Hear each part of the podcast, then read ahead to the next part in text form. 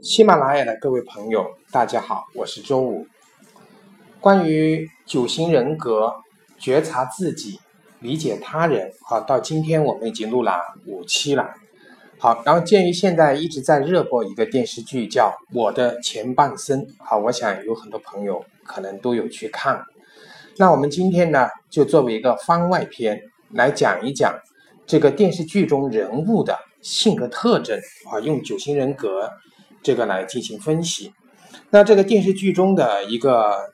领衔主演的啊，这里面最大的一个主角是啊罗子琼。那这个罗子琼，我们说他是第几型的呢？如果是听过老师之前的讲课的，好，我们之前讲过第二型、第三型和第四型，大家直接觉得这在在这三型中，他应该是第几型的呢？我想，如果听过的学员或者对九型人格有了解的学员，啊，可能会发现，哎，他是第几型？他是第二型。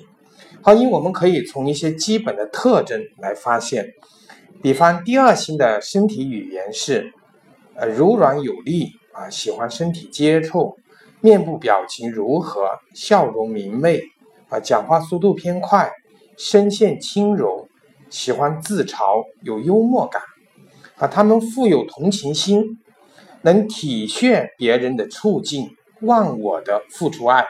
那这一点，我们在电视剧中，我们有一个内容，就是那个这个罗子群她老公啊，就是跟别人结婚了。然后想用小房子换他的大房子，好像正常的有一些性格的是绝对不会同意的，啊，但是哎，我们这里面的罗子琼她同意了，好，这说明他是一个很富有同情心，能体恤别人处境的，啊，也是我们说的第二型的特征，啊，助人型，好，因为他们的特质是什么？感性、热心、友善、乐于助人、甘于牺牲。啊，那这里面谈到的甘于牺牲、乐于助人啊，也就是他成为一个全职太太呀。这个成为全职太太的这一点上，其实也看得出她是愿意怎么样啊，牺牲自己的事业，牺牲自己的追求，啊，把家庭作为自己的一个主要的这个生存的一个地方，或者说，啊，她是一个喜欢。窝在自己的这个家里面的这么一个人啊，从这一点上我们可以了解到啊，他是第二型。然后在这个罗子琼啊后面被逼从全职太太，我们说的华丽转身啊，走入职场啊，其实并不华丽哈，也是也是走得很辛苦。那在他走入职场之后，其实我们可以发现助人心的很多特征他又具备了啊，比方他对待同事处处会表现的关怀和支持。和大多数人呢，他总是能相处得很好，啊，能够投射一些正面、积极和友善的形象。但是遭遇人际冲突或批评的时候呢，会产生不安的感觉。但是他们能够轻易的洞悉别人的才干和潜能，啊，这些等等特质，其实我们在电视剧中有很多的可以发现，啊，包括他在那个鞋店在卖鞋的时候。和同事的关系啊，当然这个是在贺涵的指导下哈，但是他自己呢也能够运用这样一个策略，好和同事关系处得很好。然后他原来的同学过来买鞋或者等等啊，在鞋店里面一年才卖出一双的啊，他在很短的时间内就卖出了几双。为什么？他能够很准确的了解别人的需求，啊，别人的想法啊，这是助人型。我们在。之前的课程中也讲过，助人型呢，他是非常能够敏感的去洞察别人的想法和需求的，好，这是一个。然后，呃，第二型的这个罗子琼，哈，我们现在已经把它基本上定义为第二型的这个罗子琼了。好，第二型的罗子琼，我们不要以为助人型啊，它就是呃像面团啊任你如来如去，其实也不是。啊，因为第二型的人，他们付出，但是呢，他们也是希望能够有所回报啊。他们的每一次付出，其实是他们能够有所回报。呃，好，那我们之前也提过，就是关于二号的团队中的成员如何去激励的。好，我们从这个我的前半生啊这个节目中，我们也看到二号他是如何被激励的哈，因为我们谈到的激发的要点是如何，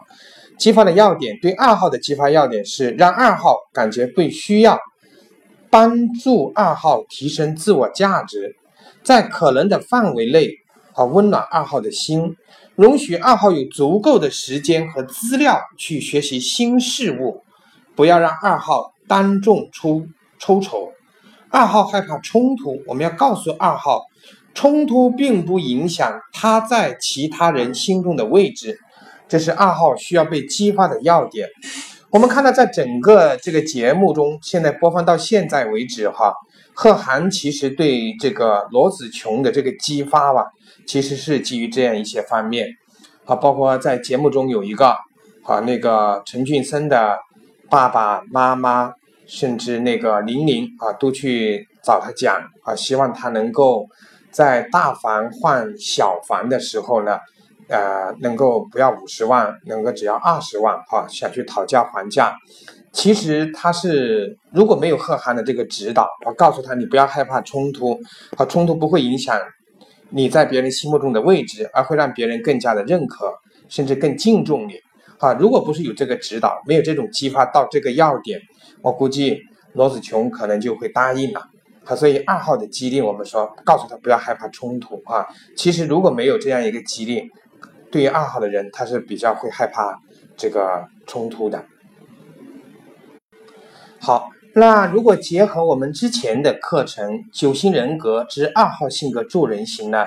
我们已经有了解，就是二号性格哈，如果他在一个相对人格提升的时候呢，他是走向了这个第四型啊。那第四，他走向第四型会有哪一些获得哈？他会接受自己的负面感受，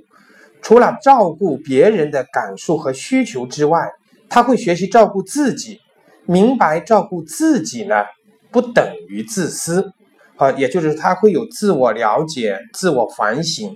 也会培育自我创意。好，在这一个点上，好，在节目中我们也看到，好，罗子琼他应该是在原来的二号，然后他在不断的提升自己的时候，有向第四型的优点去学习。啊，为什么？我们刚刚提到的，他有接受自己的负面感受了。好，他除了去照顾。别人的感受和需求之外，他也会学去学会照顾自己的这个感受。他也明白照顾自己呢不等于自私啊。就算就像是原来他的小孩啊是每天要跟他在一起，后面他就是变成了哎周六啊周天才跟他在一起啊。他让自己有更多的时间去学习和工作啊。其实这一点上面是表现的很明显，也就是二。到四的这样一个转换，好，我们前面以前也讲过哈，就是二，如果他的人格处于下降状态的时候呢，他会下到八，下到八八是什么内容呢？就会表达自我而不压抑自己的需求，霸道任性，喜欢控制别人，啊，这里面提的主要点就是急躁、霸道、控制欲强。我们看到罗子琼在。这个突然接触到这个丈夫给她提出分手的时候，哈，她这个人格这个状态应该是持续下降的状态，啊，这个时候我们看到她表现出来这种急躁、霸道和控制欲强，啊，这是关于二号的罗子琼的基本的一个分析，啊，当然这个是老师看这个电视剧看的也不是特别的仔细，啊，但是基本的分析。当我们看到这样一个人物呢，我们其实基本上可以得出，从他的这个呃奋斗的过程，他的肢体语言和整个剧情中的展示哈，我们基本上可以啊判定哈罗子琼是二号助人型的。好，当然电视剧这个是由作者根据小说在改编啊，然后再拍摄的。啊，这里面描述呢。